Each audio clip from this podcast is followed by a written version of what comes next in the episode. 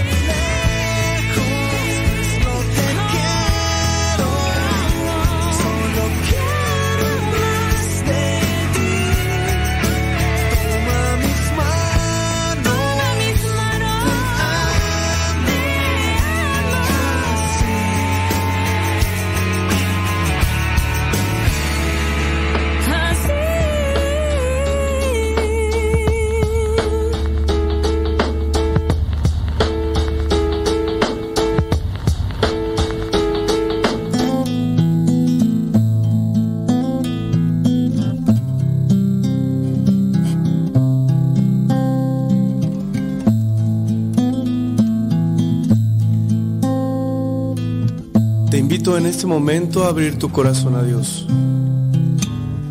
Abrir tu mente al Creador. Al que modeló tu corazón. Al que te conoce perfectamente. Háblale. No dejes pasar esta oportunidad. En el nombre del Padre, del Hijo y del Espíritu Santo. Señor Jesucristo, te doy las gracias por tantas atenciones que has tenido conmigo.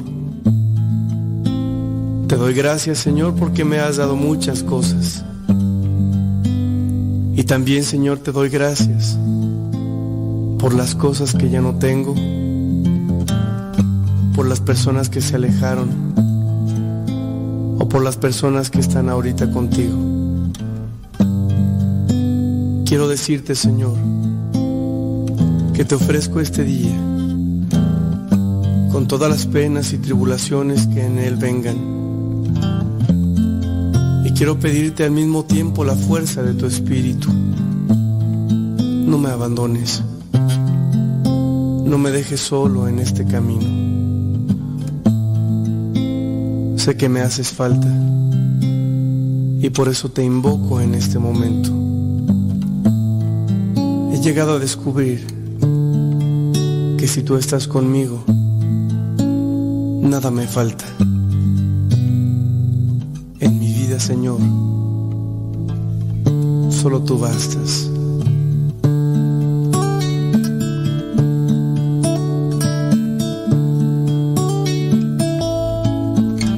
Sí, Señor, solo tú eres necesario en nuestra vida.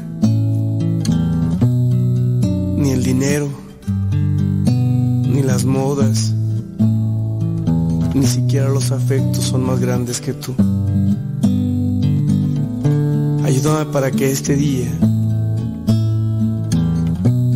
pueda amarte y de este modo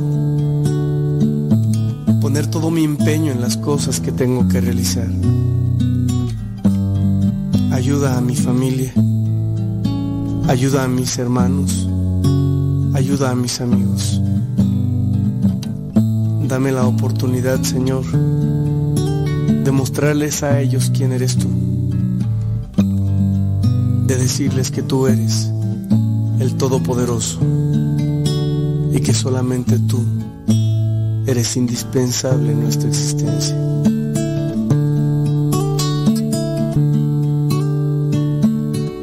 Te invito hermano a que dispongas tu vida y tu corazón a esta experiencia de amor.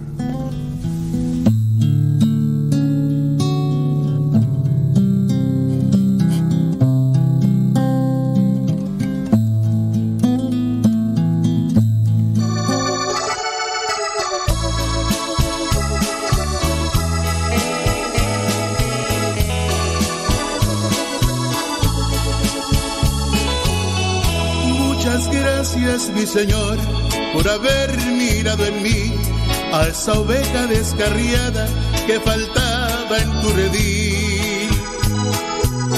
Me encontraste muy herido, con el alma destrozada, porque tú, Señor, sabías todo lo que había en mí. Mil veces yo te negué, otras mil te desprecié, culpándote de mis penas, tu corazón. Me arrepiento, mi Señor, de haber sido como fui, yo que tanto te ofendí, hoy me abrazas con amor.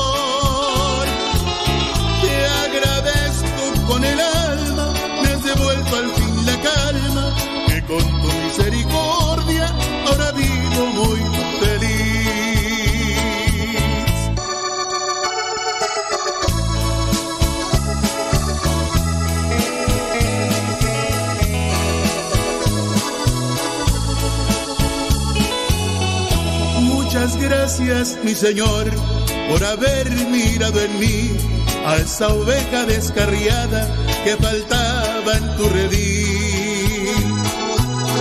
Me encontraste muy herido, con el alma destrozada, porque tú, Señor, sabías todo lo que había en mí. Mil veces yo te negué, otras mil te desprecié, culpándote de mis penas, lastimé tu corazón. Me arrepiento, mi Señor, de haber sido como fui, yo que tanto te ofendí, hoy me abrazas con amor. Te agradezco con el alma, me has devuelto al fin la calma, que con tu misericordia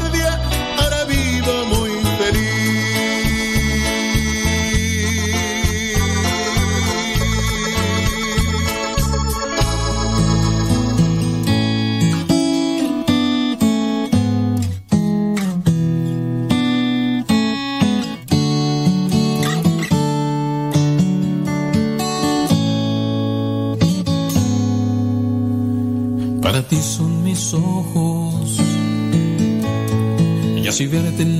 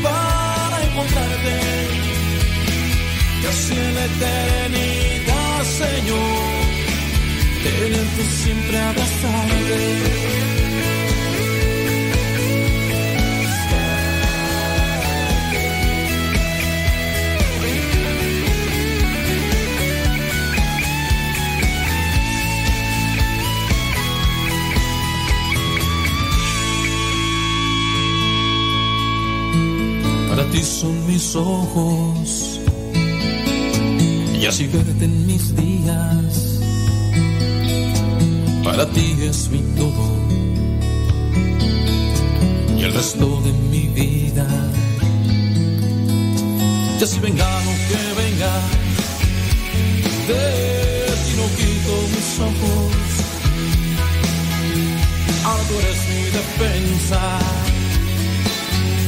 Ahora tú eres mi todo. Si vivo es para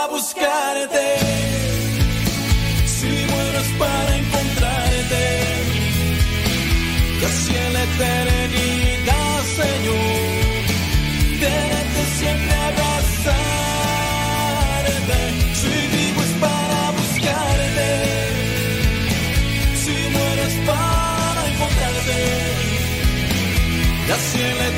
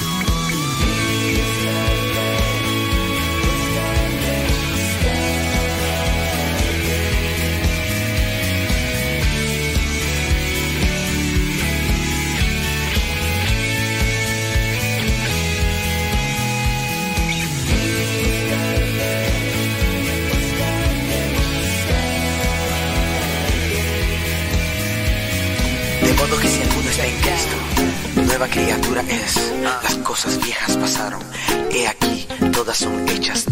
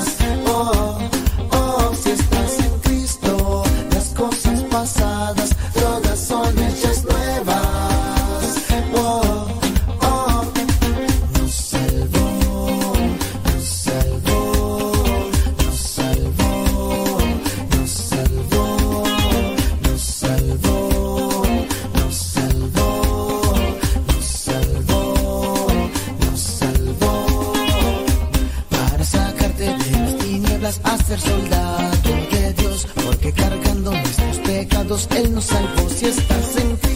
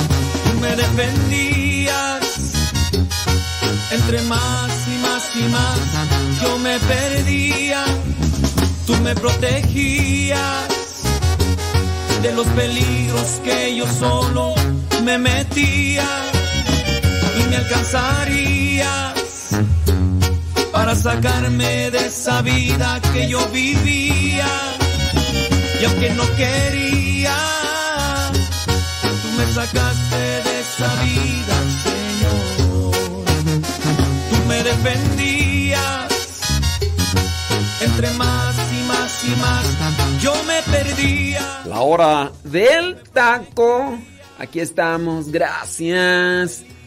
Ya es sábado, sábado 3. Septiembre, mes de la Biblia. Y sí. Ay, ay, ay. Bueno, criaturas del Señor.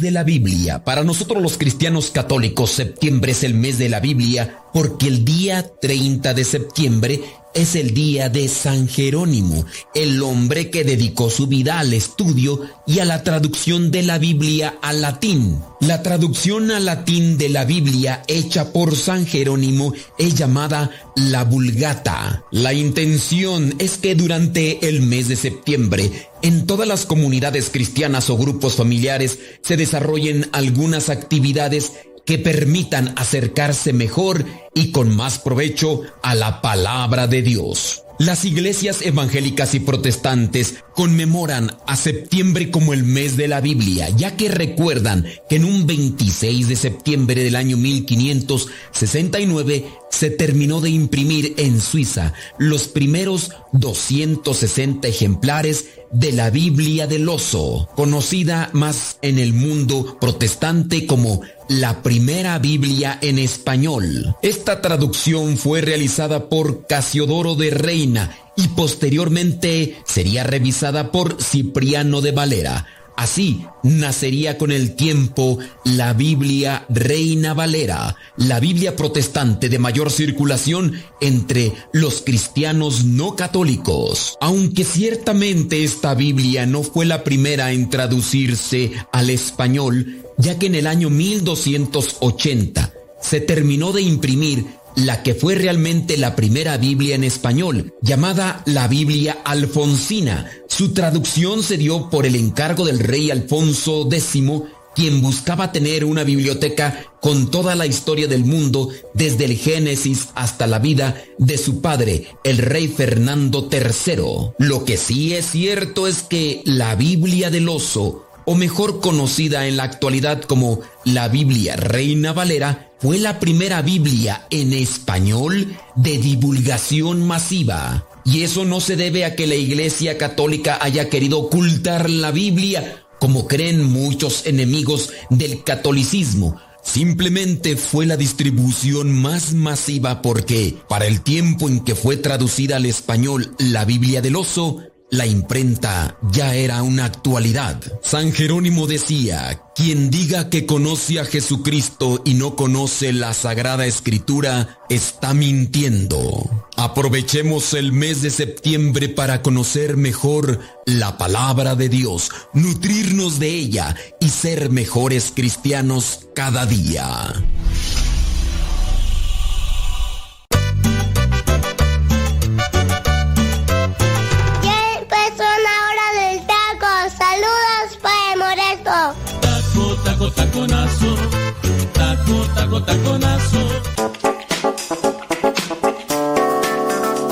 ¿Qué pasó, cuates? Qué bueno que están escuchando aquí el programa La Hora del Taco. Sigan escuchándolo y recomendando este magnífico programa con el Padre Modesto Lule. ¡Vámonos!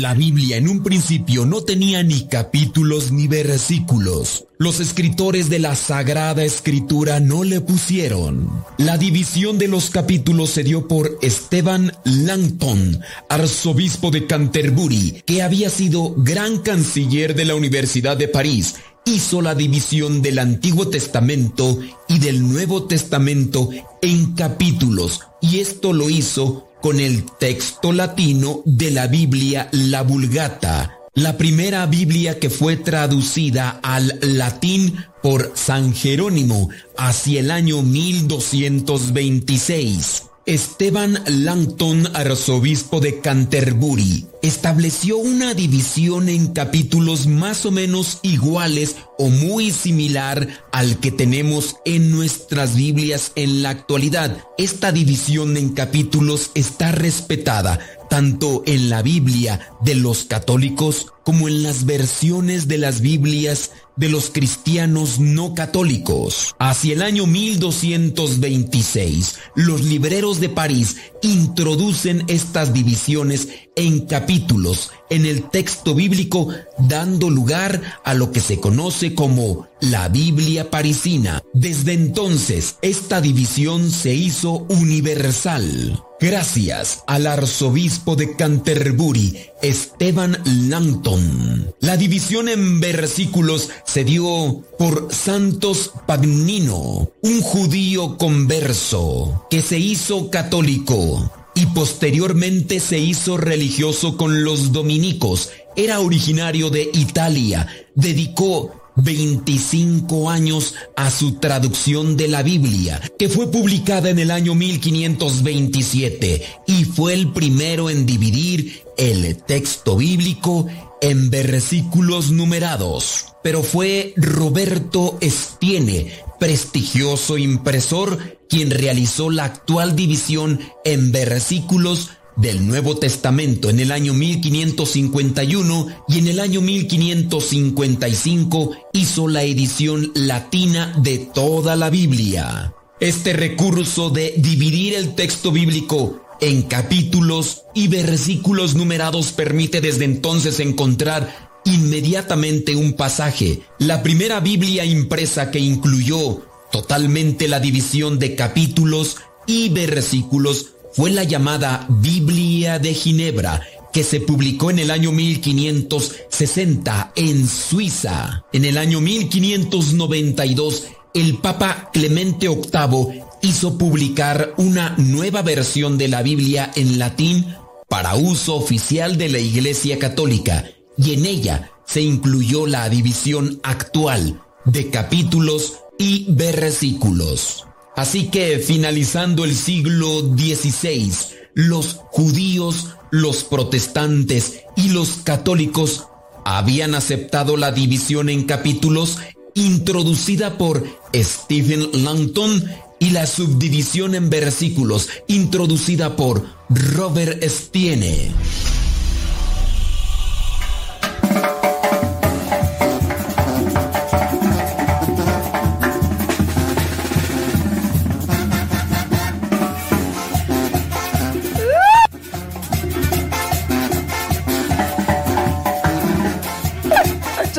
De buche, por favor, con todo, con todo. Doble tortilla porque ya tengo rato que no como.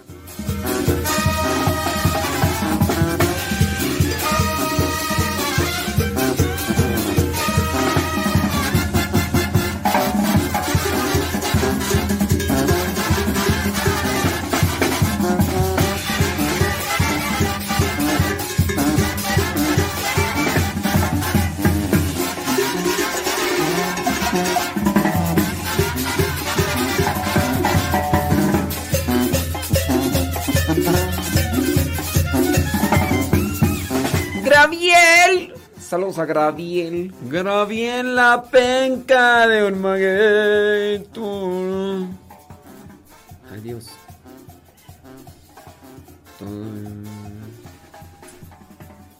¿A poco? ¿En serio?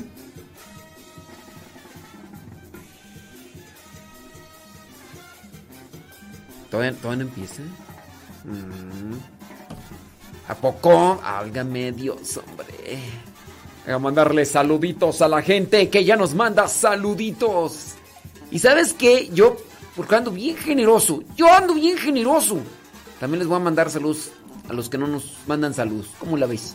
¿Cómo la ves, Gigi? Salud, dice Elsa Díaz. ¿Dónde sabrá Dios? Sabrá Dios. Ave María Purísima.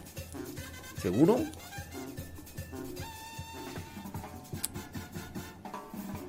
Ya, ya me preocupó. Ya me preocupó. ¿En serio? Acá me dicen que ya está. Sí. A ver, a ver, a ver, a ver, a ver. Como, como que yo necesito acá investigar acá una cuestión. Espérame tantito. Uno, dos y tres. ¿Qué paso tan chévere? ¿Qué paso tan chévere? Tiririri. Déjame ver, ver, déjame ver, déjame ver. para ir al reino de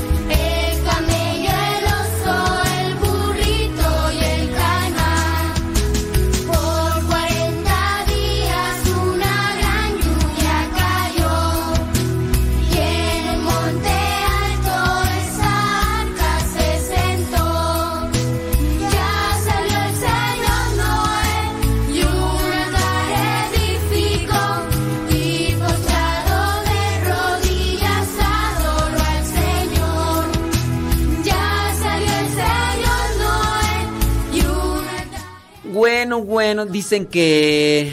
Pues que este. Tan, taratán, tan. Em, a ver, espérame tantito.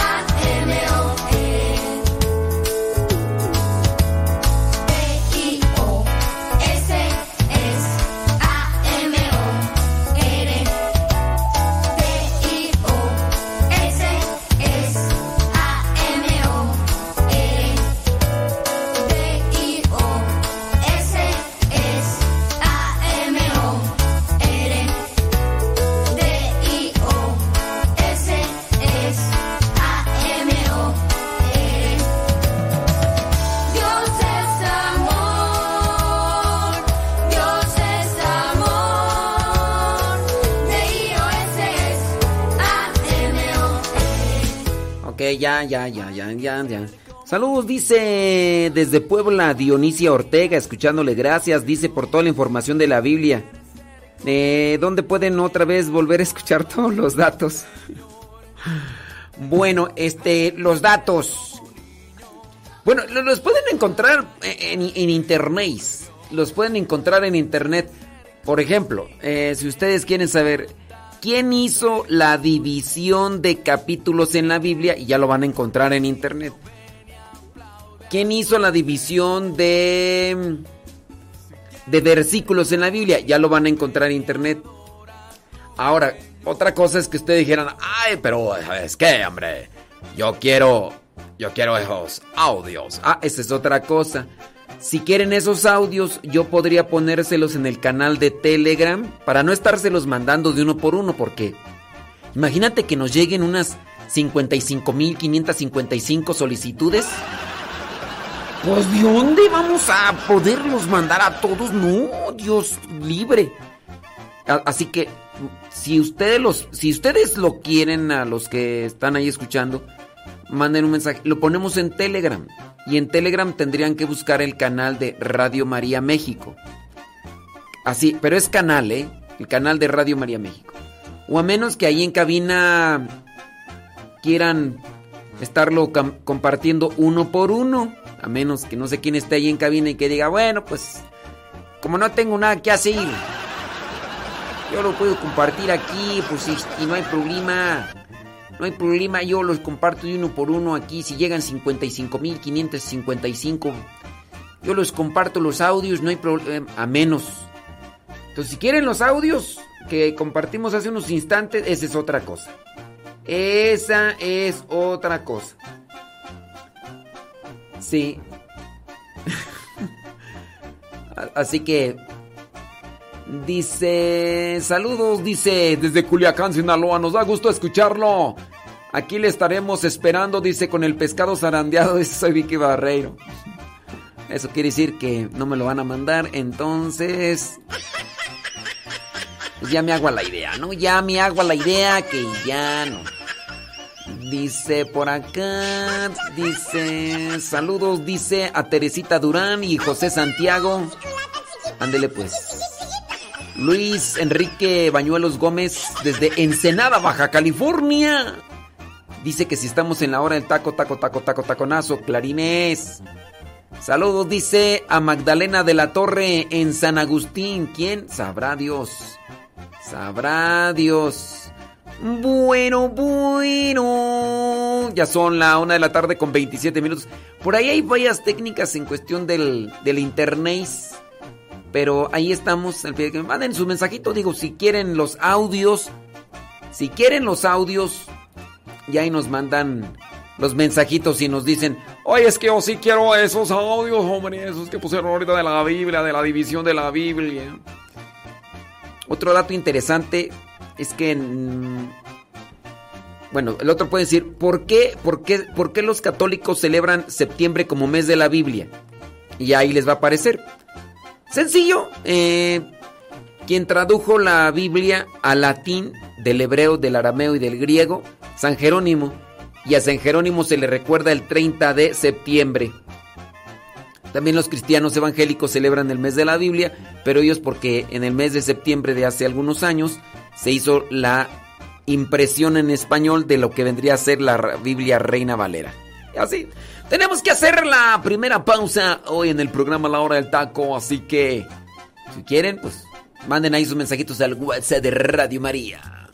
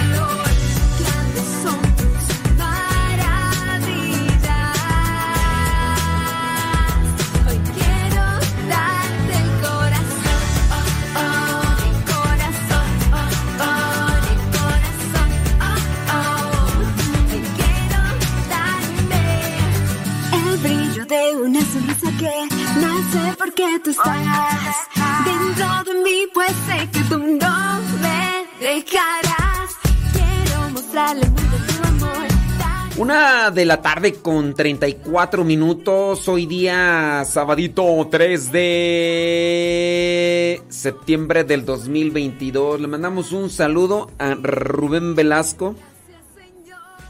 Van para Palm Spring. Va ahí con eh, María Marcela Velasco. Dice que María, Marcela, Velasco sacó a pasear a Rubén. Llegó el tiempo de las mujeres. Llegó el tiempo de las mujeres. Un saludo a todos, todos los que nos mandan sus mensajitos. Ahí, en Radio María, la que se escucha todo el día. Sale, vale. Saludos de Rafa Salomón que ya está conectando ahí. Gracias. Saludos a Carlos Agustín San Jorge, Utah. Margarita Esteban desde la Florida. Yuri, Yuri, Yuri Tobias desde Garland, Texas. Thank you. Nayibé Lua allá en Riverside, California. Saludos a Ivonne Sánchez en Zapopan, Jalisco, México. Saludos hasta Austin, Texas. Claudia Ramírez, gracias. Roberto Díaz hasta Chicago, Illinois. Ándale. Saludos Lorena Sánchez que anda allá en quién sabe dónde. Sale pues, hombre. Adelina Cautiño desde Tapachula, Chiapas. Saludos a Lupita Medina desde Los Ángeles, California. Gracias. Saludos Lupita Castro allá en Austin, Texas. Guillermina Hernández en Los Ángeles, California. Saludos, dice. ¿Quién más tú por acá? Sandra H. León desde la Florida. M. Cuellar.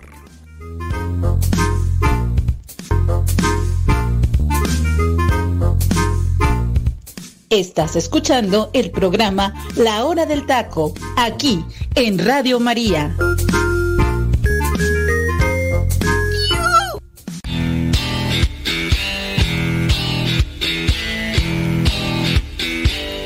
Mamá, prende la radio que ya comenzó la hora del taco.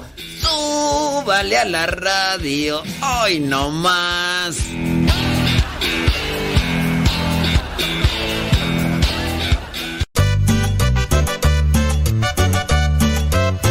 Ya empezó la hora del taco. Saludos para el moresto. Taco, taco, taconazo. Taco, taco, taconazo.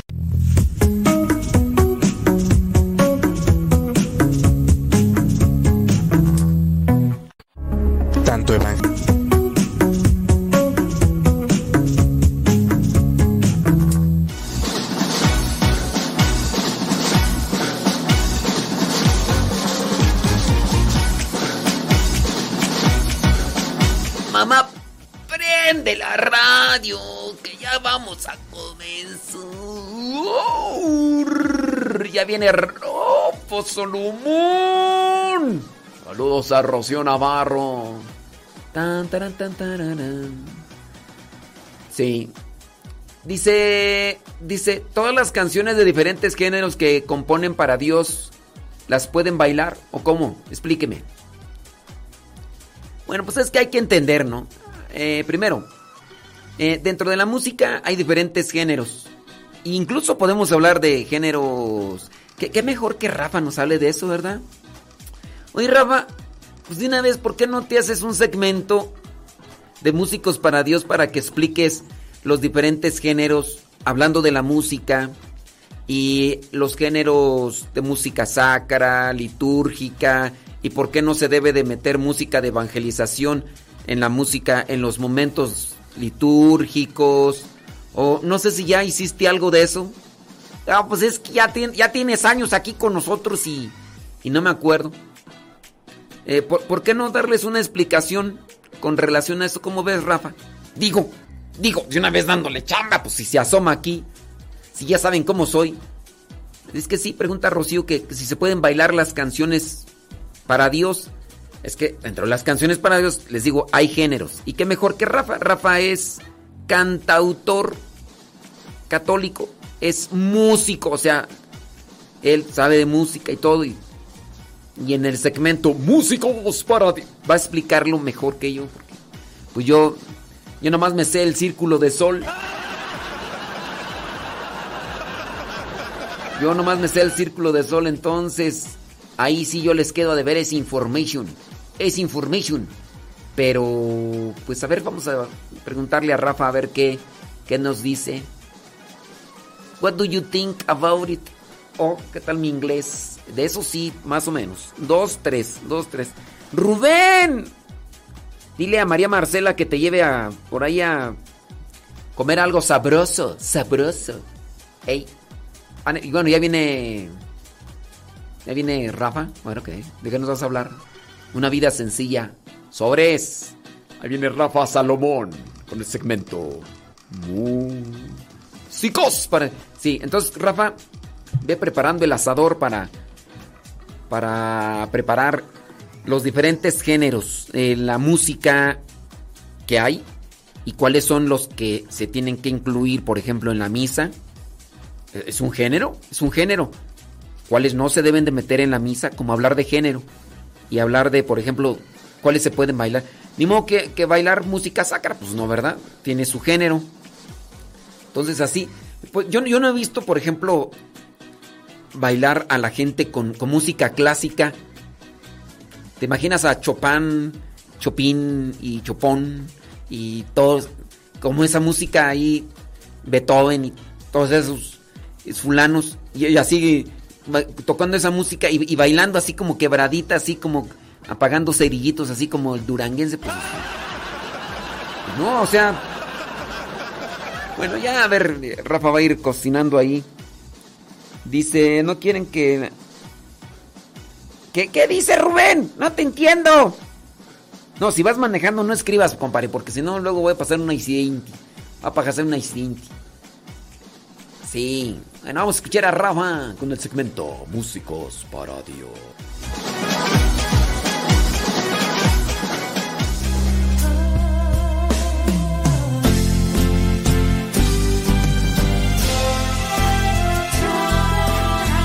Músicos para Dios con Rafa Salomón.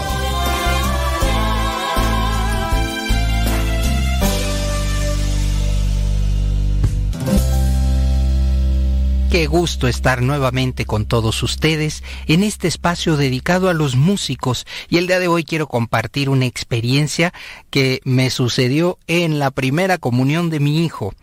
En cuanto llegamos, porque llegamos tempranito, estábamos todos muy contentos, especialmente mi hijo, porque iba a recibir por primera vez el cuerpo eucarístico de Jesús. Eh, llegamos temprano y, y la verdad nos habían dicho las catequistas, mientras más temprano lleguen van a estar más adelante. Entonces, la verdad es que llegamos y estuvimos en las primeras filas y me tocó ver cómo el coro el, el del grupo, pues empezó a armar su equipo y me dio tanto gusto, fíjense nada más, se ve que todos eran familia, todos eran amigos, pero sobre todo familia, ¿eh? se veían como que esposos. Eh, no me pude acercar porque obviamente en esta, eh, pues en esta ocasión no iba yo solamente como invitado, sino pues como el padre de del de, del chico que iba a hacer su primera comunión y entonces bueno pues se nos había puesto en un lugar aparte. Pero pude darme cuenta de que este grupo, eh, la verdad es que estaba muy muy bien en cuanto al tema de equipo traían una muy bonita mezcladora, pero nada ostentosa. Bien, muy bien, con mucho cuidado. Sus instrumentos también bien cuidados, la bocina, el nivel de audio era el adecuado, no era estridente, no estaba muy fuerte, eh, la forma de cantar de ellos también, eh, en ningún momento intentaron eclipsar al sacerdote con su música, con su canto, no, muy, me encantó la verdad, qué lástima que ya cuando terminamos, pues ya no pude acercarme a ellos para felicitarlos, para decirles, oigan, qué, qué bonito testimonio, están dando y no solo eso, sino que realmente nos hicieron sentir, sentir ese, esa armonía en familia. obviamente, como lo acabo de mencionar, ellos parecía que eran como entre matrimonios y, era muy bonita la convivencia y, me encantó, me gustó todo desde que ellos mismos eh, conectaron su, su equipo, eh, lo probaron, hicieron, hicieron estas pruebas muy profesionales, muy, muy bien. Las voces ni tan fuerte que en algún otro momento voy a compartir esto porque a veces hay unas voces que dices que, qué maravilla, pero pues sí, eclipsan y opacan a todos los demás, unas voces muy tranquilas, muy medidas, y eso me llenó de mucha alegría. Sin embargo, tengo un comentario que es, espero, espero no, no se ofenda el grupo, el grupo de ahí de la parroquia, eh, los cantos que eligieron, todos, todos, la gente, el pueblo, no nos lo sabíamos. Fíjense nada más, cantaron un gloria diferente, cantaron un aleluya distinto, cantaron un Padre Nuestro distinto, una entrada distinta. Nadie nos lo sabíamos y es importante recordarte que el coro lo que tiene que hacer es motivar a la asamblea, motivar al pueblo a cantar.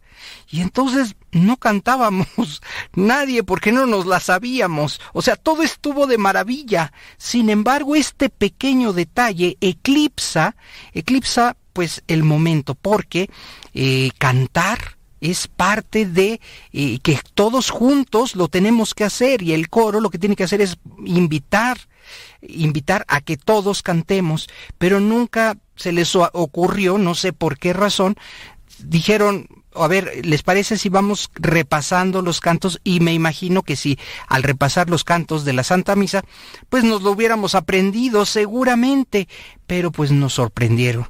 a mí también me sorprendieron, porque yo no pude cantar absolutamente nada.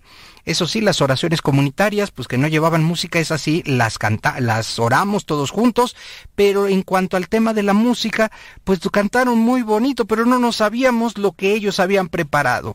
Entonces, creo que ahí es donde hay un fallo, hay que, si vas a cantar algo nuevo, eh, invita a la gente en el ensayo previo para que vayan cantando y vayan aprendiéndose un poco, aunque sea el coro, ¿verdad? Sin embargo, pues eh, les quiero felicitar, lo hicieron de maravilla, muy bien, pero este pequeño detalle, la selección de cantos, que pues desafortunadamente no pudimos eh, sumarnos con nuestra voz, no era difícil porque era la primera vez que lo escuchábamos, entonces tengan mucho cuidado si van a poner un canto nuevo asegúrense de que las personas lo puedan aprender y lo puedan cantar. De hecho, esto es vital en la Santa Misa. Hasta aquí mi comentario en Músicos para Dios.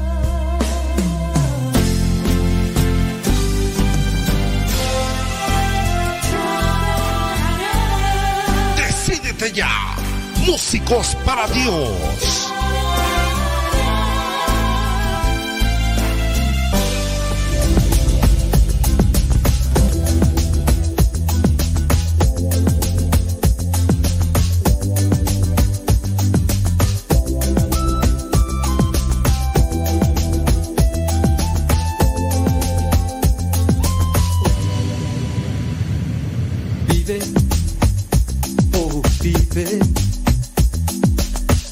Emprende el vuelo otra vez.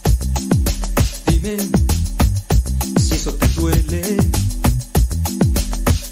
¿Por qué recordarlo otra vez?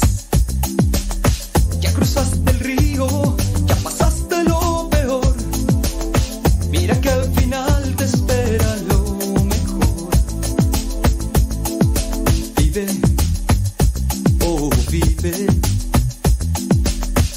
No te detengas otra vez, solo ese principio. Por algo te tocó vivir. Eres el milagro, no lo dudes, anda y. Muchos esperarán que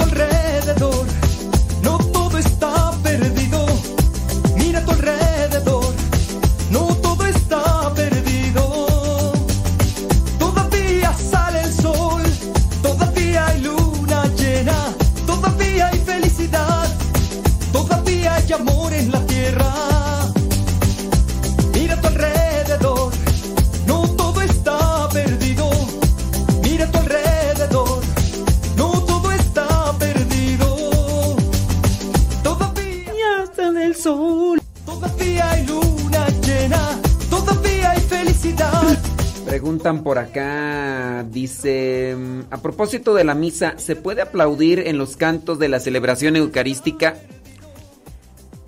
Miren, ahí es donde debemos de entender la música litúrgica.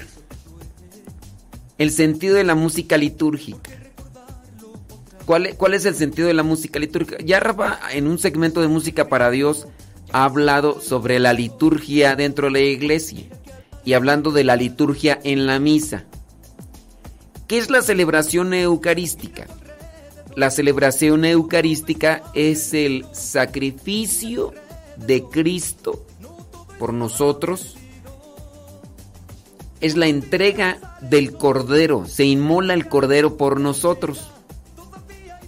Para que ustedes tengan una referencia con relación a el cordero que se sacrificó cuando el pueblo de Israel salía de Egipto y esa sangre se untaba en, en la entrada de las casas. El sacrificio del Cordero de Cristo. ¿En qué momento se entregó Cristo por nosotros para nuestra salvación? En la cruz. La misa tiene diferentes momentos. Cada uno de los momentos tiene su importancia y también tiene su significado. Pero dentro de ese significado hay una realidad. El cambio, por ejemplo, de la transustanciación de lo que son las especies de vino y pan al cuerpo y sangre de Cristo. Nosotros no tendríamos que incluir canciones o música que no va de acuerdo a cada momento de la misa. La, la misa tiene sus partes, tiene sus momentos. Entonces, ¿qué sucede? Que yo tendría que saber muy bien qué momentos se viven en la misa para saber qué cantos. Si yo meto un canto movido, a ver, un canto movido dentro de una parte de la misa, ¿en qué parte de la misa podría meterse un canto movido? Pregunto yo, ¿cuáles son los cantos que se pueden cambiar dentro de la celebración eucarística? ¿Cuáles son los cantos que se pueden cambiar dentro de la celebración eucarística? ¿Y en qué momento se podría meter un canto movido para justificar el aplauso? En la comunión, en la comunión las personas están pasando a recibir el cuerpo de Cristo. Necesitamos preparar nuestro interior para que aproveche el cuerpo de Cristo en nuestras vidas. Si tú pones un canto movido, ¿qué sugieres o qué activas en el organismo? Porque la música tiene un efecto en nuestro organismo. ¿Qué efecto tendría? Por ejemplo, yo quiero pasar a comulgar, cierro hasta mis ojos, voy caminando bien despacio y voy diciendo, oh Señor, perdóname. Gracias Señor porque vienes a mí. Alabaré, alabaré. ¿Qué, qué se despierta en tu consciente y en tu inconsciente con ese tipo de música? Y tú vas, oh Señor, gracias por venir a mi vida. Acabas de comulgar y, y- y- y quieres agradecer hoy, Señor. Bendito y alabado sea, Señor, has venido a mi vida y yo quiero hacer una oración hasta en silencio. Gracias, Señor. Bendito y alabado seas. Estás en mi interior, en mi organismo. Alabaré a la... Pregunto yo. Pregunto. Ya, ya ha hablado Rafa sobre estas cuestiones.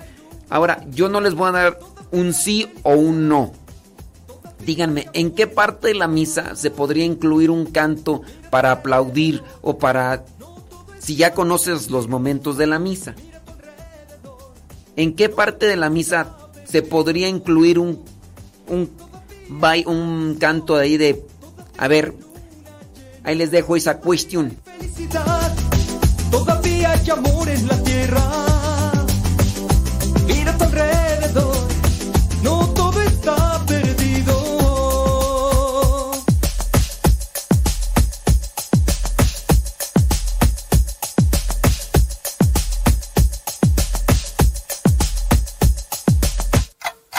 ...60 segundos con Dios.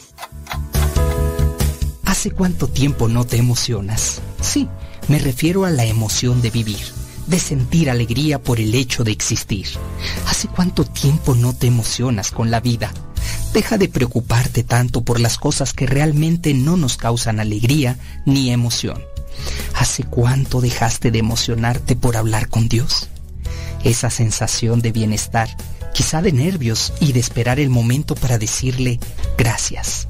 Reflexionemos juntos y descubramos que la vida nos ofrece una gran cantidad de buenas emociones que nos permiten disfrutar en plenitud nuestra existencia. Emocionate más seguido, siente eso que alguna vez te causó una gran alegría y deja de vivir sin emoción. Sueña, ama, ríe, perdona y emocionate que nuestro Padre Celestial nos ha dado algo especial que se llama emoción. 60 segundos con Dios. Algunas veces se ha hecho la pregunta, ¿qué fue primero, el huevo o la gallina? Según la Biblia, en el libro del Génesis fue primero la gallina. Ahí se encuentra que produzca el agua toda clase de animales y que haya también aves que vuelen sobre la tierra. Cuando te vuelvan a hacer esa pregunta, ¿qué fue primero, el huevo o la gallina? Con el libro del Génesis capítulo 1 versículo 20, podrás decirle, primero fue la gallina.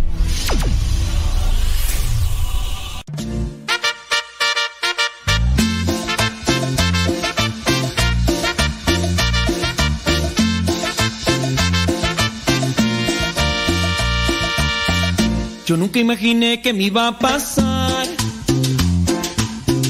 al aceptar la invitación. Era un retiro de conversión. Desde ese día todo cambió. Vámonos a una pausa. Una de la tarde ya con 58 minutos. Vámonos a la pausa y ahorita regresamos. Todavía tenemos una hora de la hora del taco. Me daba miedo saber de Dios, pero su amor me transformó. Creía que jamás me iba a perdonar, de mis pecados me iba a liberar. Yo nunca imaginé que me iba a enamorar, pero él sabe cómo hoy me enamoró. Me enamoré de ti, Señor Jesús, me enamoré. Mi vida hoy es muy feliz, no me quiero alejar de ti. Me enamoré de ti, Señor Jesús, me enamoré. Mi vida hoy es muy feliz, no me quiero alejar de ti.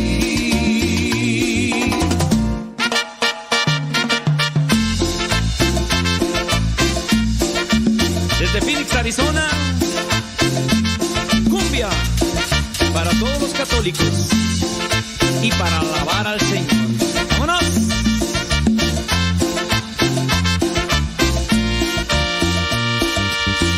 Creía que jamás me iba a perdonar, de mis pecados me iba a liberar. Yo nunca imaginé que me iba a enamorar, pero él sabe cómo y me enamoró. Me enamoré de ti, Señor Jesús, me enamoré. Mi vida hoy es muy feliz no me quiero alejar de ti. Me enamoré de ti, Señor Jesús, me enamoré. Mi vida hoy es muy feliz no me quiero alejar de ti.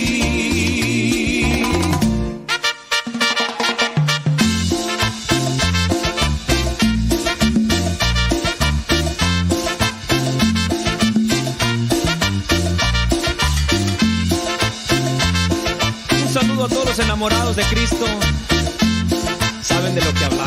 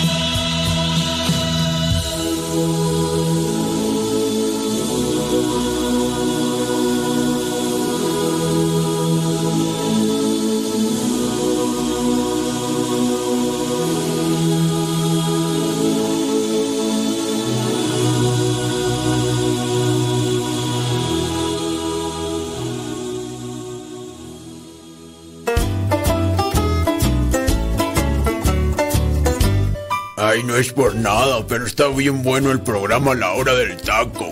Qué bueno que tú también estás escuchando el programa La Hora del Taco.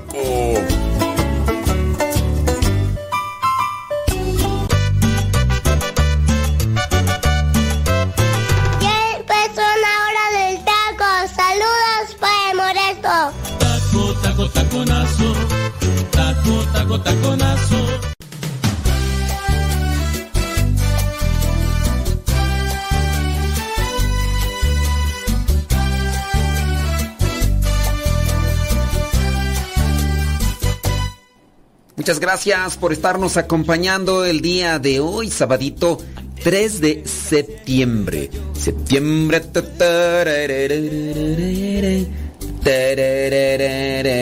Oiga, pues eh, ya, un ratito más, a las 4 de la tarde, comienza la celebración eucarística donde se va a casar. Se va a casar Mario, Mario Zapata Ordaz.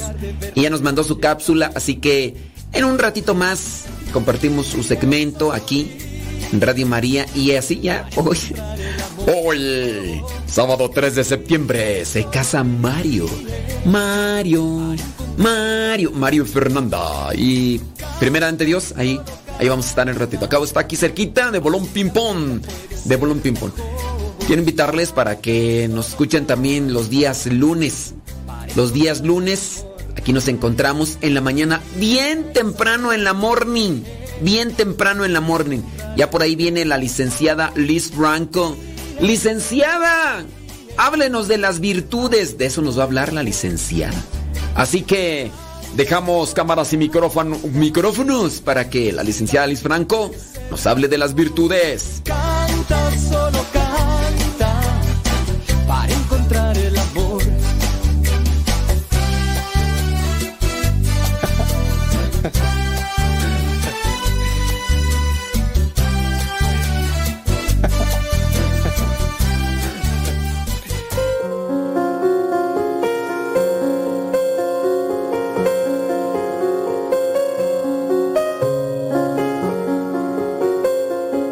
El día de hoy vamos a hablar acerca de un tema muy, muy bonito, acerca de las virtudes. Vamos a hacer un pequeño ejercicio. Si yo te digo que pienses en una persona virtuosa, uno, ¿en quién piensas y por qué la describirías como virtuosa? Normalmente al hablar de virtud es algo en positivo, algo bueno, algo que todos queremos lograr. Es bueno para nosotros, bueno para la sociedad, etc. Pero el día de hoy no vamos a hablar de los de las definiciones de la sociedad. Vamos a hablar acerca de la virtud de- desde el punto de vista de la fe. Y como tal, voy a echar mano del catecismo de la Iglesia Católica. ¿Qué definición nos proporciona de virtud? El catecismo nos dice que la virtud es una disposición habitual y firme a hacer el bien. Significa que es hacer algo constantemente. Si una vez en tu vida fuiste generoso, no eres virtuoso en la generosidad. Tienes que ser constantemente generoso todo el día, todos los días. Firme, no tambalear. Es más de esas veces que ya casi casi lo haces en automático porque siempre es así. Y punto clave de las virtudes es que siempre de los siempre son buenas. No es algo a mejorar, es algo a crecer, eso sí. Pero siempre va a ser algo que haga el bien, que nos haga bien a nosotros, que haga el bien al prójimo. Las virtudes nos permiten no solamente hacer actos buenos aislados, sino dar lo mejor de nosotros mismos. Digamos que como ser nuestra mejor versión. ¿A qué me refiero con esto? Cuando tú practicas una virtud, no es como en un videojuego que pasaste de nivel y ya tienes esas habilidades y ya. No. Conforme la vas ejerciendo, la vas trabajando, la vas creciendo. Y entre más virtuoso seas, esa virtud se vuelve más desarrollada y encaminada más a la perfección. Es por eso que nos lleva a ser la mejor versión de nosotros mismos, porque entre más trabajemos una virtud más desarrollada, más grande, más perfecta, se va a ir convirtiendo. ¿De qué me sirve? ¿Por qué yo quisiera ser una persona virtuosa? Porque nuestro objetivo es llegar a ser semejantes a Dios. Bien sabemos por el libro del Génesis que Dios nos crea a su imagen y semejanza. Pero a veces pareciera que no nos parecemos a nuestro papá. Él es bueno, generoso, misericordioso, justo, y nosotros que somos pecadores, rencorosos, eh, injustos, etc. El practicar las virtudes nos va a ayudar precisamente a esto, a parecernos a nuestro Creador, que se note que somos imagen y semejanza de Dios. Obviamente está que no podemos ser personas virtuosas por nuestros propios medios. Definitivamente necesitamos la ayuda divina como en cualquier cosa. Lo bueno y la buena noticia es que Dios siempre está dispuesto a ayudarnos. Las virtudes las vamos a poder dividir en dos. Las virtudes humanas o cardinales y las virtudes teologales. Vamos viendo que son unas y otras. Las virtudes humanas van a regular nuestros actos, ordenan nuestras pasiones y guían nuestra conducta según la razón y la fe. Básicamente nos ayudan a vivir bien. Vivir bien con nosotros, vivir bien con nuestra familia, en nuestra sociedad, en nuestra comunidad. Regulan nuestros actos, nos ayudan a no ser tan impulsivos, a pensar las cosas, a meditar, a tomar las mejores decisiones. Yo siempre he dicho, no tomes decisión con el estómago, pregúntale también a la cabeza. Esta como combinación de circunstancias para poder llevar una mejor vida, según la razón y la fe. Importantísimo. Meditamos y creemos. Por eso les decía, todas las virtudes para que se desarrollen van a necesitar la ayuda de Dios. Las virtudes humanas o cardinales son cuatro. Prudencia, justicia, fortaleza y templanza. Por otro lado, tenemos las virtudes teologales. Teos significa Dios.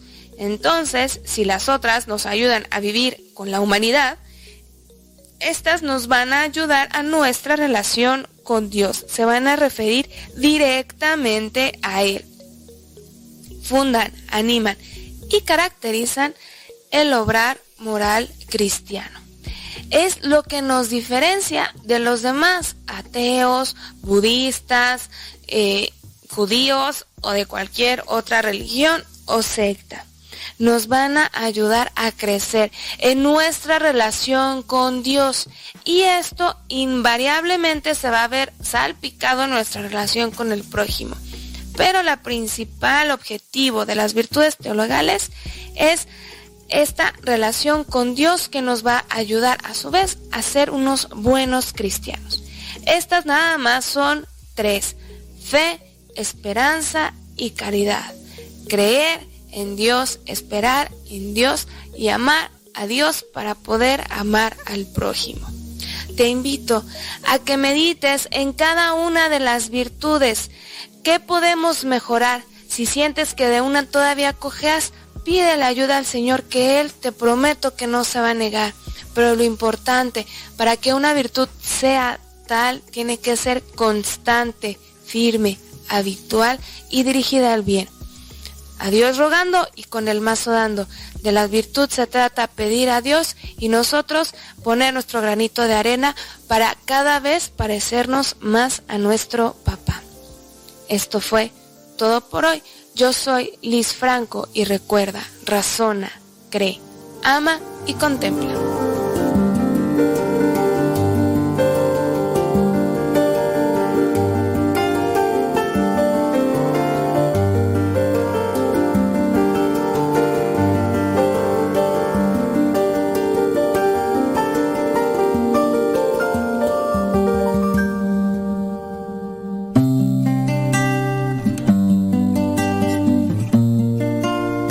Oiga, ¿se ha dado cuenta que cada vez que nos llegan malas noticias o tenemos que tratar con personas complicadas, difíciles, o nos vienen decepciones de cualquier clase, la mayoría de nosotros reaccionamos de manera exagerada, negativa y dañosa y le concedemos a ese asunto una importancia mucho más grande de la que en realidad tiene? Cuando se nos oponen pequeños inconvenientes en el camino de la vida que nunca faltarán. Fácilmente nos irritamos, nos ponemos de mal humor, les amargamos incluso la vida a los demás cuando ni siquiera tienen una vela en el entierro.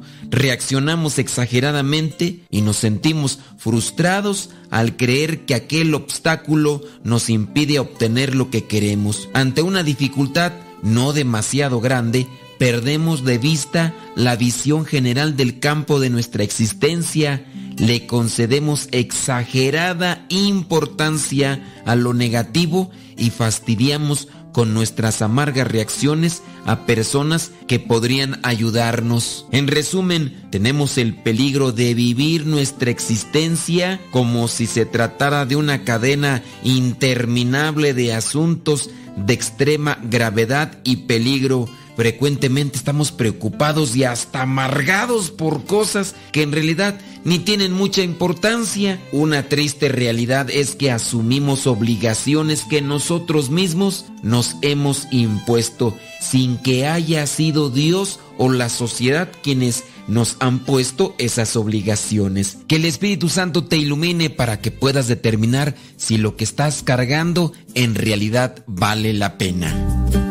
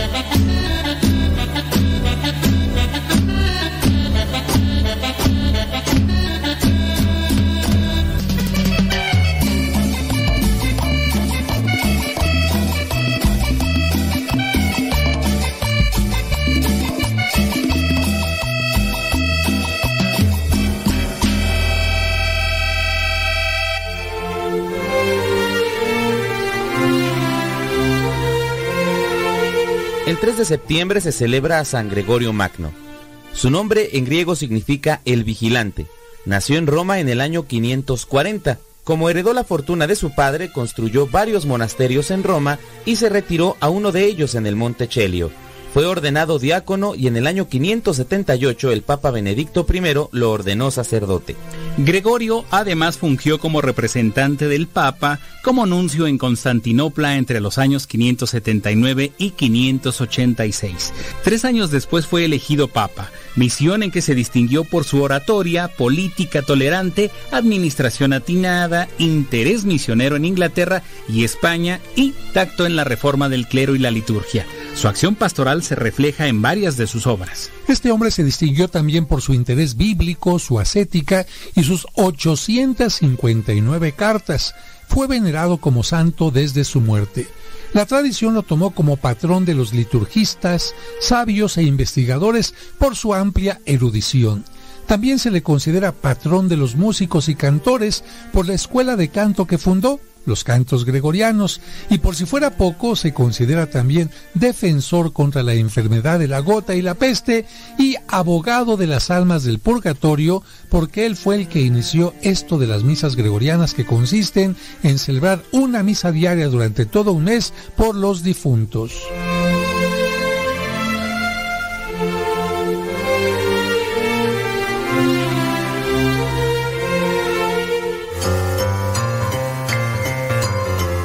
¿Ya estás listo para la trivia del día de hoy? Pues vamos con ella. La pregunta, a lo mejor un tanto difícil, pero interesante, es la siguiente. ¿Qué mujer en la Biblia se iba a suicidar, pero pensó en su padre y no lo hizo? ¿Qué mujer es aquella que se iba a suicidar en la Biblia, pero se puso a pensar en su padre y no se suicidó? ¿Fue Judith? ¿Fue Noemí? ¿O fue Sara? ¿Qué mujer en la Biblia se iba a suicidar, pero al final no lo hizo porque se puso a pensar en su padre? ¿Fue Judith? ¿Fue Noemí? ¿O fue Sara?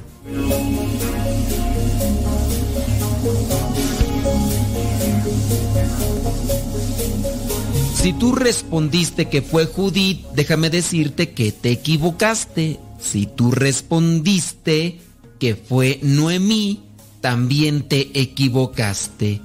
En la Biblia, en el libro de Tobit, aparece una mujer de nombre Sara.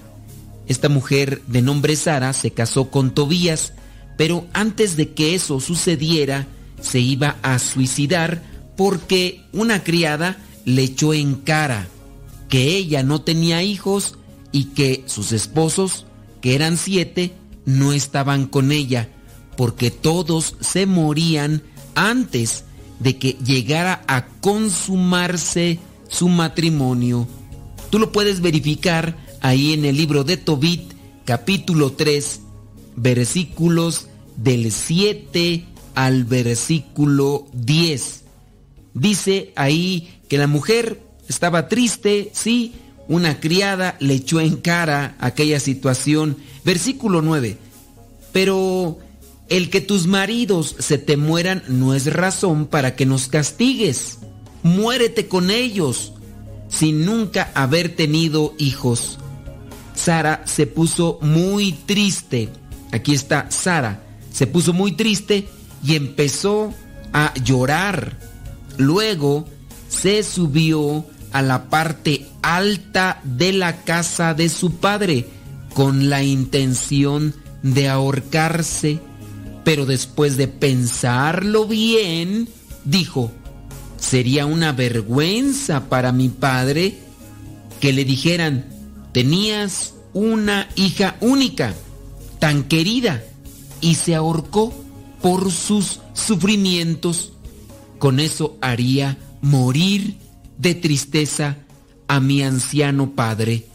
Es mejor que no me ahorque, pero voy a pedirle al Señor que me haga morir para no tener que oír más insultos en mi vida.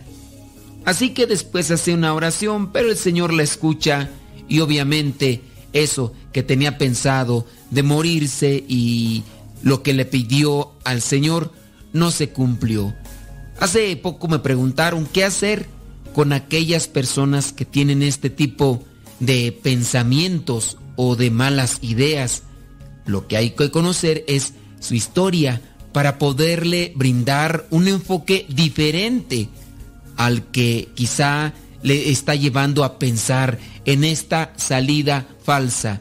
Hay que ayudarle a reflexionar, reflexionar quizá en su papá, quizá en sus hijos, quizá en su esposo, quizá en su familia, pero hay que ayudarle a reflexionar. Después hay que presentarle un enfoque diferente de la vida, un enfoque de esperanza, un, un enfoque de amor, de alegría, sobre todo un enfoque de Dios, para que la persona no se deje hundir por la tristeza, por la desesperación o por lo que ahora le llaman la depresión. Dios nos quiere librar de todo tipo de tribulación en la vida, pero también hay que reflexionar. Reflexionar en la Biblia es algo muy constante. Algunas personas piensan que la Biblia es para adormecer la conciencia. Qué equivocados están.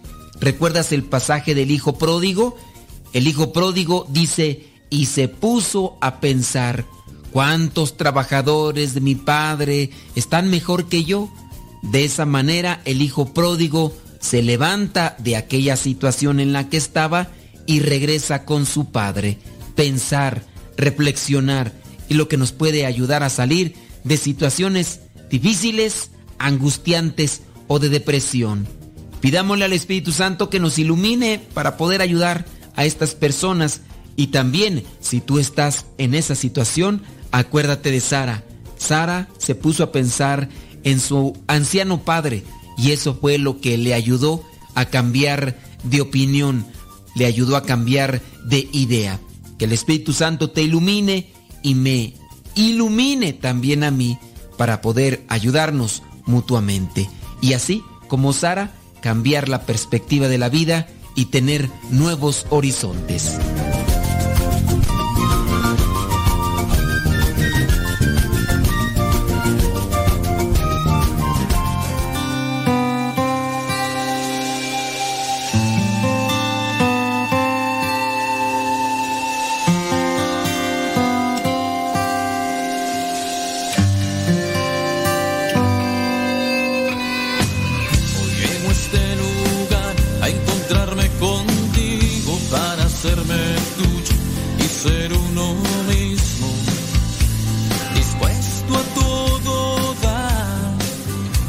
Hacer una pausa, la última, criaturas del Señor, hoy día sabadito 3 de septiembre, gracias. En un ratito más ya, mm, después de la pausa viene Mario Zapata Ordaz y a las 4 de la tarde, a las 4 de la tarde Mario, o sea, sí alcanza. Terminamos el programa a las 3 y a las 4 de la tarde.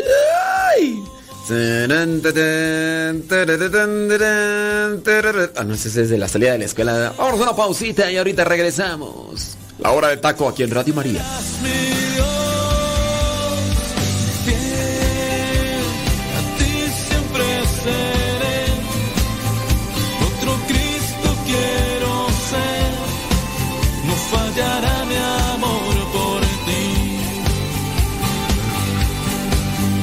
A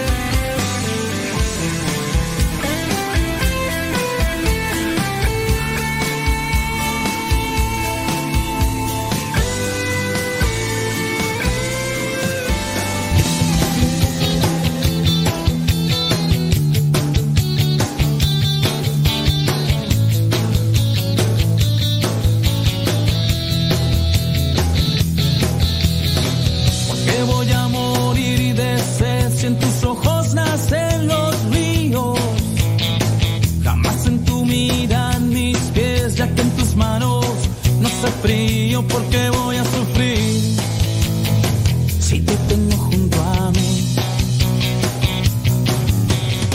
La vida es muy bella y sencilla, uno es quien la complica. Si sabes que el fuego te quema, no sé por qué te le arrimas, la saciarás.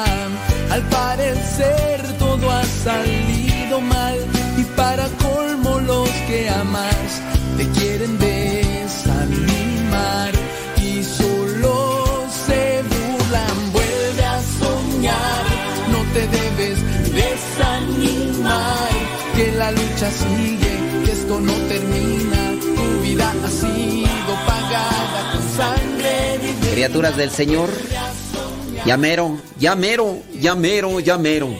Llamero nos vamos. Y ahí estamos. Saludos a los que están ahí en conexión. Thank you very much. Déjame mandarle antes de irnos con Mario Zapata Ordaz.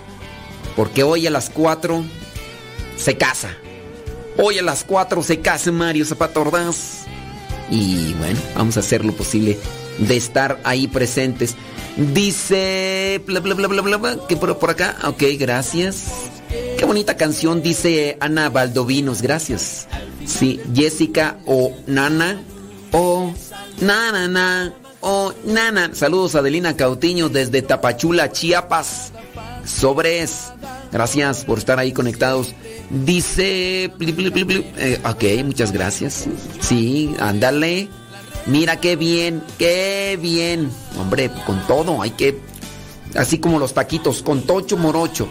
Déjame ver por acá otros comentarios. Mm, dice, no se debería aplaudir, pero sí se, pero si se incluye sería en el canto de salida, dice Sebas Toribio. Muy bien. Dice Lidia Duarte. Ah, es que hicimos la pregunta, ¿en qué momento se podría aplaudir dentro de la misa? ¿En qué momento? Saludos, dice desde Tampico, Tamaulipas, María Leonor Melendres del Ángel, gracias. Saludos a Claudia Rivera, dice desde Puerto Vallarta, allá poniéndole rayas al tigre, gracias. María Gamboa desde Laptop, California, gracias. Saludos a Olivia Flores desde New York, Exprending the News and Living Today. Saludos a don David Trejo. Gracias, muchas gracias. Qué gusto escucharlos desde Puerto Vallarta. Es la hora del taco. Ándele. ¡Ánimo! Saludos Esteban Padilla Coronado desde Jacona, Michoacán. Gracias. Ay, Dios mío santo. Bueno, pues, Esteban, que Dios les dé fortaleza y esperanza y a seguir adelante. Piden oración por Lili Mora, Morataya. Muy bien, bueno, vamos a ponerla. Saludos a Lenali Yodalis allá en Perú. Claro que sí, por supuesto que desde luego que sí. Saludos, dice desde Pasadena, California. Ande- Lil- Lira Marín desde Chimalhuacán, hombre, que se me había pasado allí. Vámonos con el segmento de Mario Zapata Ordaz. Y después a las 4.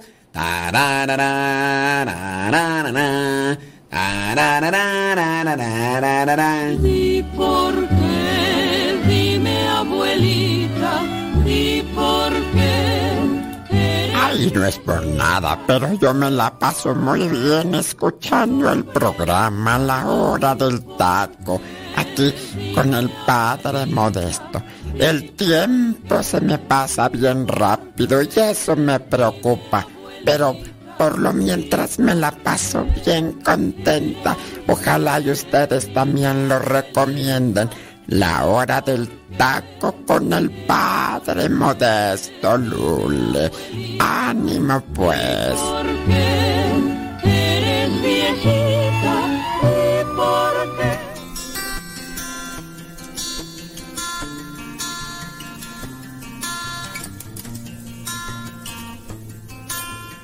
¿O estás a favor de que las mujeres mueran de manera clandestina? ¿O estás a favor del asesinato de niños? O sea, el aborto legal. Hermanos, con esta falacia damos inicio a esta cápsula. Mi nombre es Mario Zapata, miembro de los laicos servidores de la palabra y miembro de ProLife Army.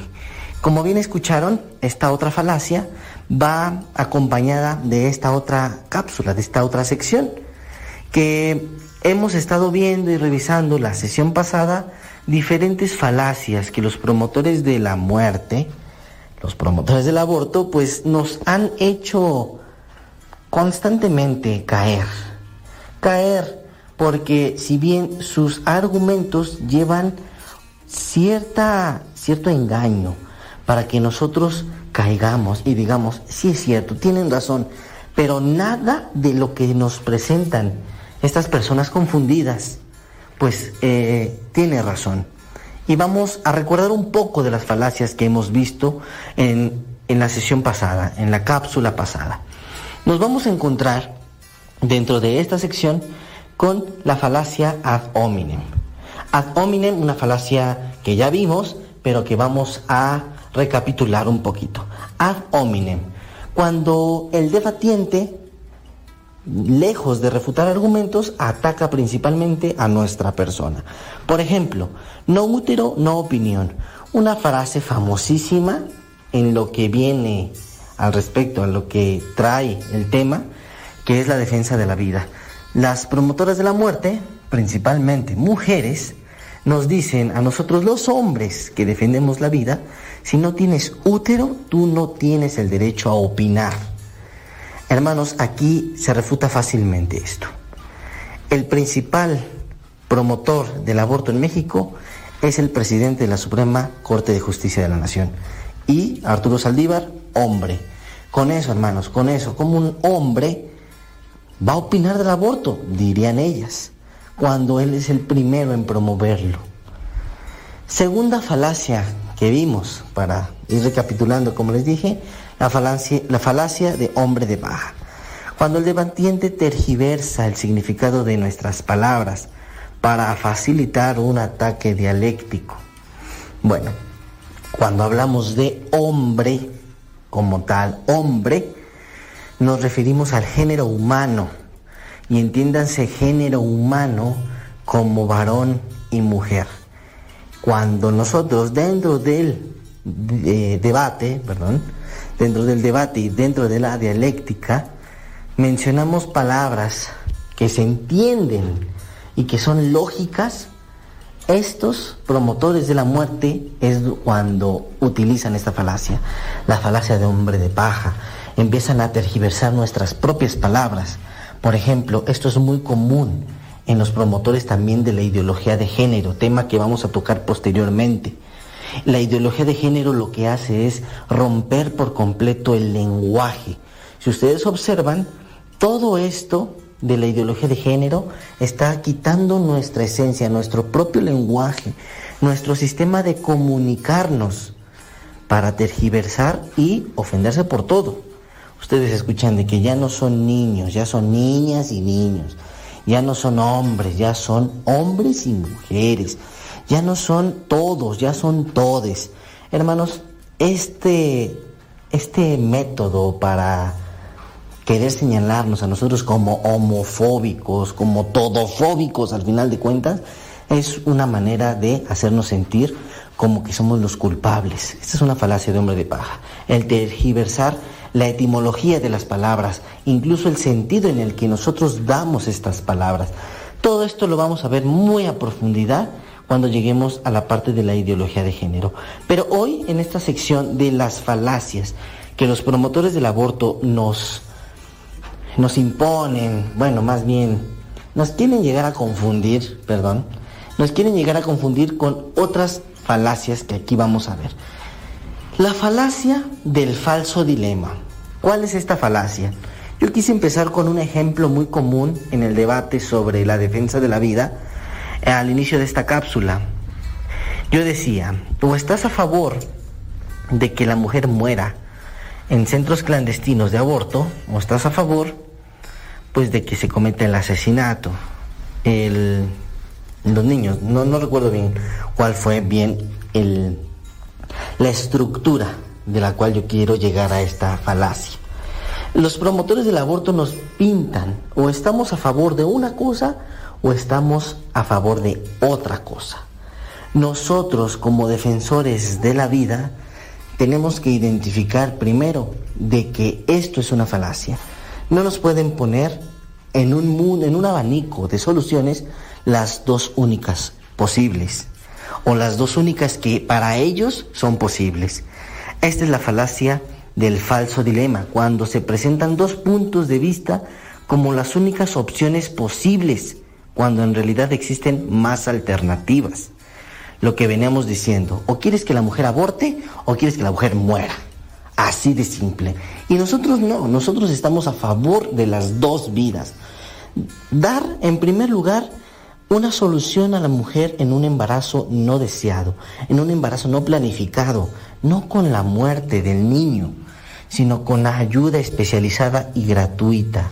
Lo que están haciendo hoy nuestros representantes, nosotros lo estamos viendo en la Suprema Corte, están aprobando leyes que dejan a los padres a un lado. Leyes totalmente con un sentido ideológico, ideológico sin un sustento. O sea, es una mera ideología para satisfacer caprichos. Entonces, nuestros representantes tienen que otorgar vida digna a las mujeres que tienen un embarazo no deseado, no planificado en primer lugar. Tienen que ofrecer políticas públicas donde garanticen la seguridad, e integridad de la mujer cuando sufren algún tipo de abuso, acoso o de hostigamiento.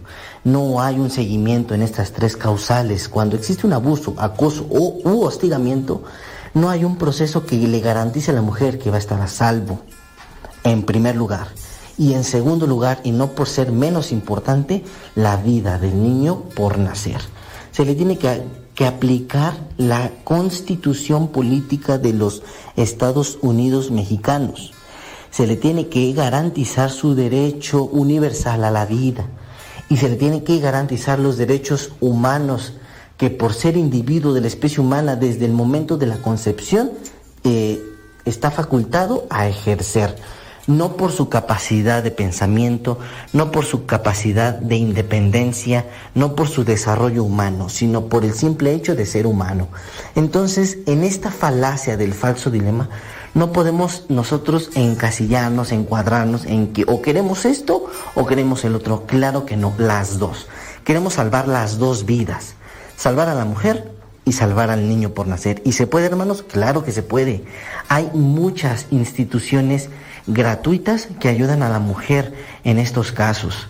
Nosotros debemos de estar informados para que cuando se nos presente este problema, o más bien esta situación en la cual para la mujer llega a ser por, por la ideología que está envuelta un problema, nosotros mostremos la solución. Y hay muchos lugares, BIFAC, Materfilius, el CAM, eh, entre otras, que estas son las más comunes y con las que tenemos un mayor acceso. Sí, hermanos, falacia del falso dilema. Estamos a favor de las dos vidas. Después viene la falacia de falsa disyuntiva, que esta se busca, perdón, se da cuando buscan que apoyes un argumento que nace de una situación lamentable, haciéndose ver que solo hay una opción. Aquí, ¿a qué le suena esta falsa, esta falacia de, de la falsa disyuntiva? A que el aborto tiene que ser legal cuando hay una violación. Y aquí yo me, me, remonto nuevamente a los ejemplos que yo ya les he mostrado de manera local. Aquí de manera local, las violaciones para, para más bien el aborto por violación, mmm, hay cero, cero mujeres que lo buscan por esta causal. Y ahora bien, nosotros no estamos para ser mmm, ejersores de leyes de manera este, preventiva, perdón, re, reactiva. Nosotros no podemos reaccionar a un evento lamentable. Sería una falsa administración de, nuestras leyes, una falsa política, una política eh, pues que no tiene sentido. La política está para garantizar los derechos. Y un derecho es un, dere un derecho de los hombres es la seguridad de su persona. Yo no puedo decir, ok, que te violen y ya después creo otra ley para sanar, entre comillas, lo que te pasó, con una intervención mucho más agresiva. Lo que tenemos que hacer es exigir nuevamente políticas públicas que garanticen a la mujer su seguridad. No podemos ser una sociedad reactiva, tenemos que ser una sociedad preventiva prevenir el acoso, prevenir el hostigamiento, prevenir el abuso sexual, prevenir las violaciones, prevenir los robos, prevenir los secuestros, prevenir toda clase de delitos. Porque si no, nuestros gobernantes empiezan con esta promoción de leyes que a las mujeres, en este caso en específico del aborto, les lavan el cerebro y dicen, ok, es la única solución que hay que tomar, apoyemos, apoyemos y apoyemos. Nosotros, hermanos, y con esto quiero terminar, estas falacias que hemos visto en esta sección no son más que a falsos argumentos que los promotores de la muerte nos, nos ponen. Tenemos que ser muy claros y muy objetivos en la toma de decisiones y sobre todo en la dialéctica, en el debate. Nosotros tenemos que tener nuestros argumentos bien firmes. Es por ello que los invito siempre a escuchar estas cápsulas o, si lo prefieren, a buscar en libros, a instruirse, a apagar la televisión y aprender el cerebro, dice el doctor Pablo. Entonces, hermanos, con esto terminamos. Yo les agradezco que hayan estado presentes nuevamente en esta cápsula. Se despide su amigo Mario Zapata de los laicos servidores de la palabra. Nos escuchamos en una cápsula. Hasta pronto.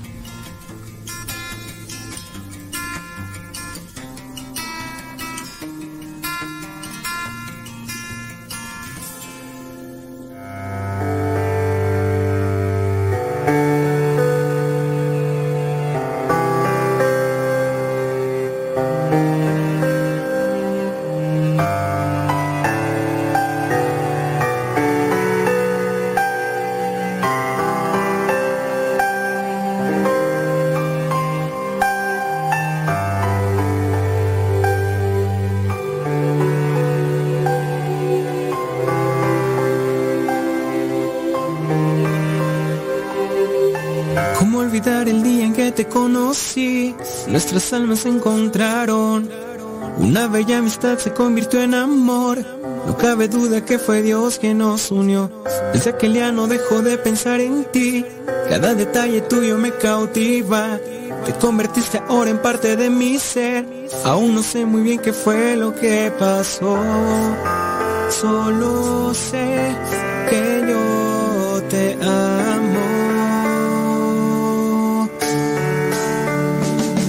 Dios nuestras vidas y nos da su bendición. Es el día más dichoso desde ahora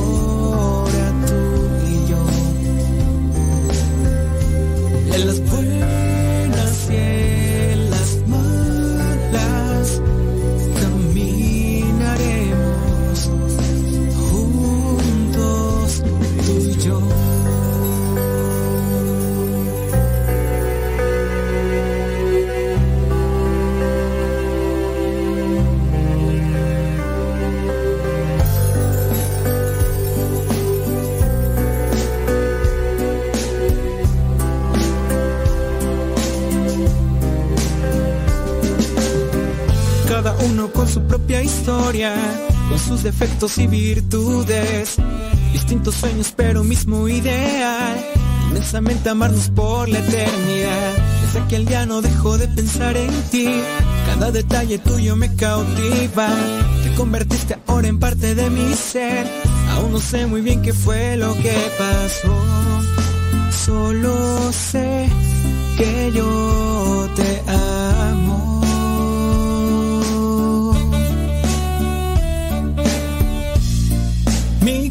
corazón estaba confundido mucho tiempo.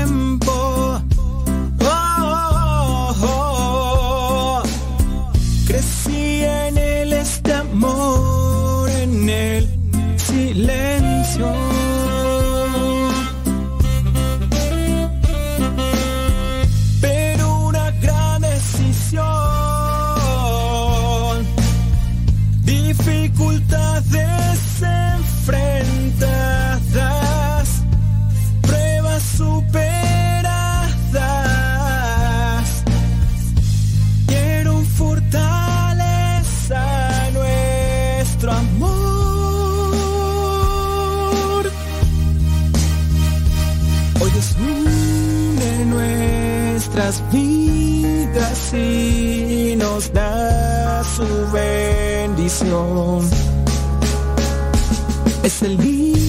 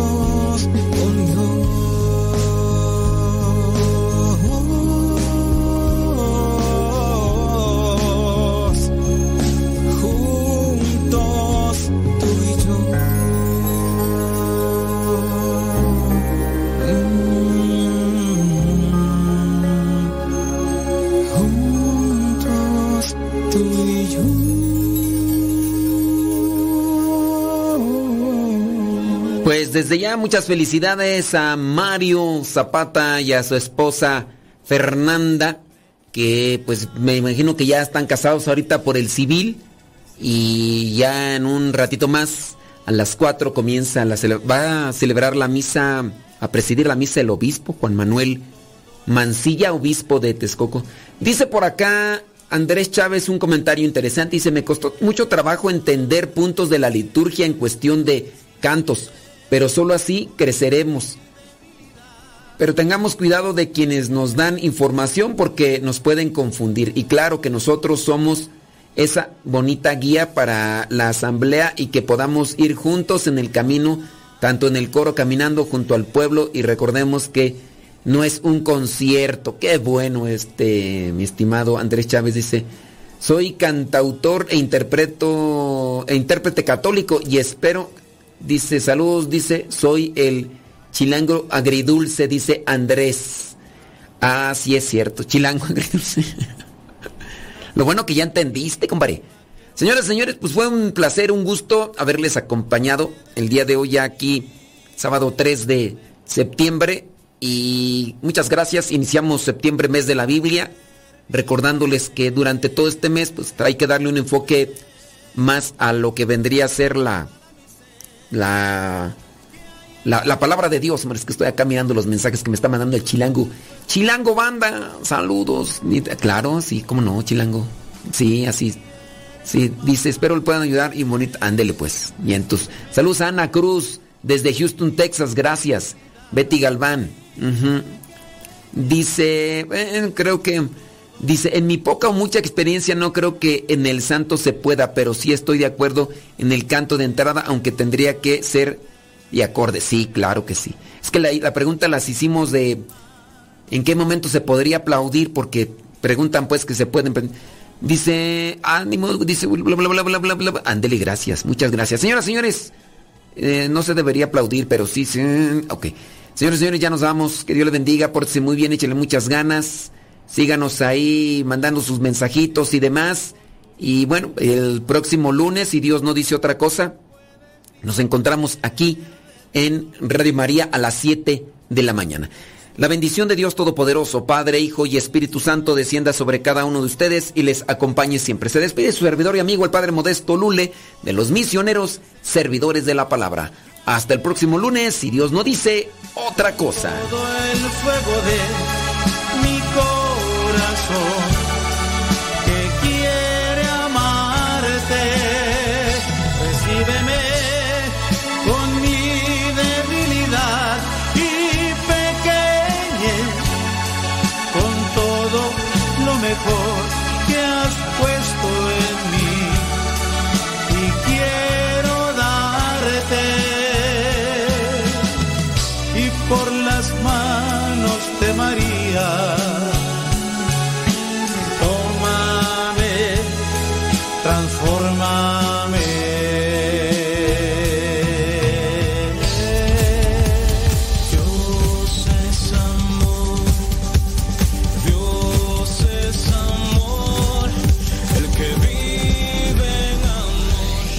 Concierto católico de alabanza y oración. Este próximo 15 de octubre en Texcoco, Estado de México. Los misioneros servidores de la palabra celebran el 15 aniversario del Seminario de Teología, ubicado en la colonia Boyeros, a un lado de la Universidad Autónoma de Chapingo. 15 de octubre del 2022. El concierto adoración comienza a las 6 de la tarde. Desde República Dominicana llega el cantante y compositor católico del momento, John Carlos. Sabes que no puedes seguir, te equivocas. Mi Dios es fuerte, estás tan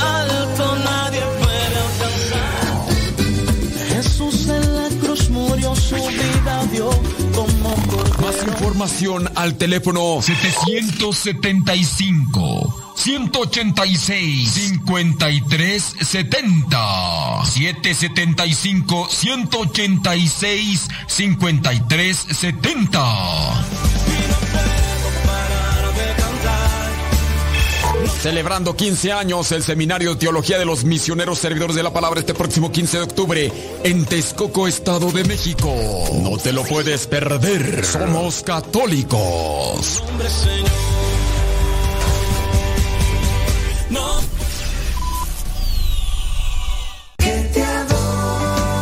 Vuelve cielo abierto a la Ciudad de México. Auditorio Nacional. Escucha el llamado. 10 y 11 de septiembre, 5 de la tarde. Te esperamos. Vive una experiencia única frente a Jesús Eucaristía. Informes al 5553 56 37 51 o 5553 56 58 73. Extensión 107 y 108. Quien me ve a mí, ve al Padre.